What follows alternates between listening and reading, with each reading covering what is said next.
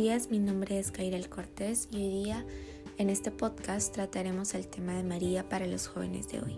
Para comenzar, hablaremos de María como figura materna, pues como podemos ver en San Lucas capítulo 1, versículos del 26 al 38,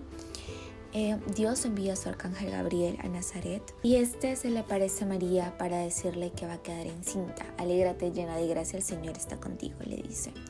Entonces, en este momento, en primer lugar podemos rescatar una virtud muy muy em, valiosa de María, que es su fe en Dios, aunque ella no sabía y no tenía pruebas de que verdaderamente podía quedar embarazada, pues ni siquiera estaba casada, y aún así ella creyó y confió en Dios y tuvo fe, y esa fe es la que hoy en día muchos de nosotros y y en especial los jóvenes debemos de seguir en todos los ámbitos de nuestra vida. Aún así, cuando eh, pensemos que no hay posibilidad de que ocurra algo, tenemos que mantener nuestra fe en Dios, pues eso es lo que nos va eh, a dar las fuerzas para seguir creyendo y porque tenemos la certeza de que va a ocurrir. Entonces no debemos de dejar que las circunstancias ni cualquier otra otras cosas que pasen en nuestra vida nos derroten. Nuestra fe en Dios siempre, siempre nos va a sacar adelante y nos va a hacer salir en los momentos más difíciles. Y no solo con este, eh, nos tenemos que quedar con este punto de para nosotros, sino también compartir el Evangelio con otras personas, así como lo hizo María. Podemos ver que comenzando con, su, con estos eh, viajes misioneros y con estos, eh, digamos, viajes en los que ella hacía literalmente animaba a, su, a sus familiares a tener fe, como lo hizo con su prima Isabel en, en Lucas capítulo 1, también versículos del 39 al 45, en el que ella va a visitar a su prima Isabel y sabiendo que también iba a dar a luz, aunque era parecía completamente imposible, Aún así también anima a su prima a decirle que tenga fe, esa fe en Dios, que ella verdaderamente va a quedar embarazada y así fue y quedó de y quedó embarazada de quien sería luego Juan el Bautista. Por eso desde ahí también se le reconoce a María como una mujer bendita eres tú entre las mujeres y bendito, y bendito sobre todo es el fruto de tu vientre que, que va a ser Jesús. Entonces ahí también podemos rescatar otra virtud de María, que es compartir el Evangelio con los demás, compartir el Evangelio con las personas que amamos para darles también a ellos esa fortaleza y esa certeza de lo que no ven. Asimismo, cuando Jesús ya comienza a creer y van a Jerusalén para, celebrar la fiesta de Pascua, en Lucas 2, eh, versículo 42, podemos ver que Jesús se quedó en el templo hablando con estos doctores y sabios de la fe. Y cuando José y María pensaban regresar a Nazaret, se preguntaron dónde estaba su hijo y se dieron cuenta que su hijo se había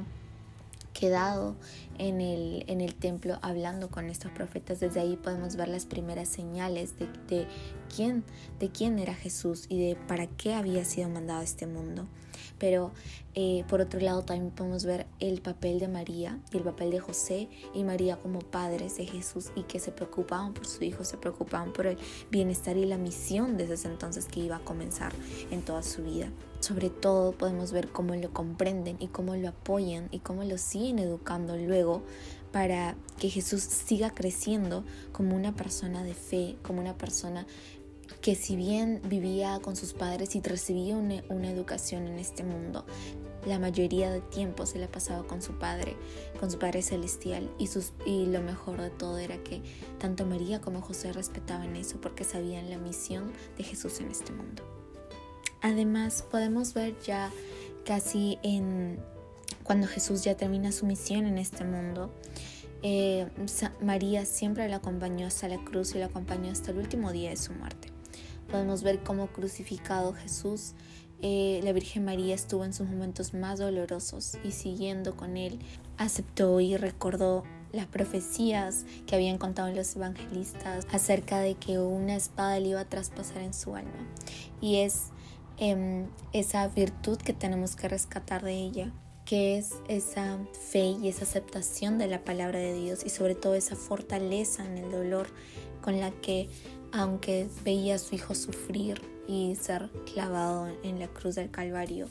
aún así ella nunca perdió la fe y creyó hasta el último momento en Dios, hasta cuando Jesús fue enterrado y puesto en el sepulcro. Ella aún así em, guardó el sábado. Ella aún así siguió respetando las leyes de Dios. Por eso es ese, esa fe y esa aceptación a la palabra de Dios, es esa obediencia a Dios, ese amor